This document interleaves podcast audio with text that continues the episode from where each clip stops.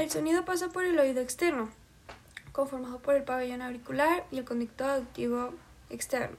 Una vez que pasa por la membrana timpánica, se entra al oído medio.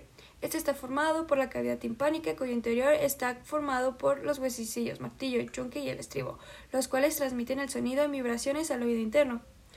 También el oído medio está conformado por los músculos que sostienen a los huesecillos y les dan soporte.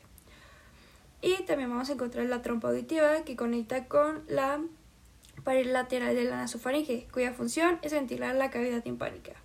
Una vez pasando al oído medio, está el oído interno, ubicado en la porción petrosa del hueso temporal. Aquí se encuentra el órgano vestíbulo-coclear, encargado de la percepción de los cambios de postura, el equilibrio y de los sonidos. Este está conformado por el laberinto óseo, que dentro va a estar conformado por el vestíbulo, la cóclea y el conducto auditivo interno.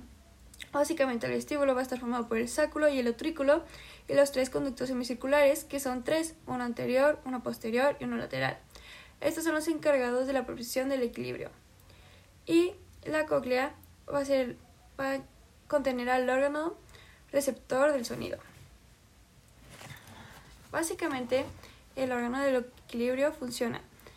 El sáculo percibe la aceleración lineal vertical, es decir, por ejemplo, cuando vamos a un avión, en el momento en que va subiendo, el, el sáculo es el que percibe este movimiento eh, los semicírculos van a, percibir los cambios de posición. Un ejemplo es cuando giramos y el utrículo es la aceleración lineal horizontal.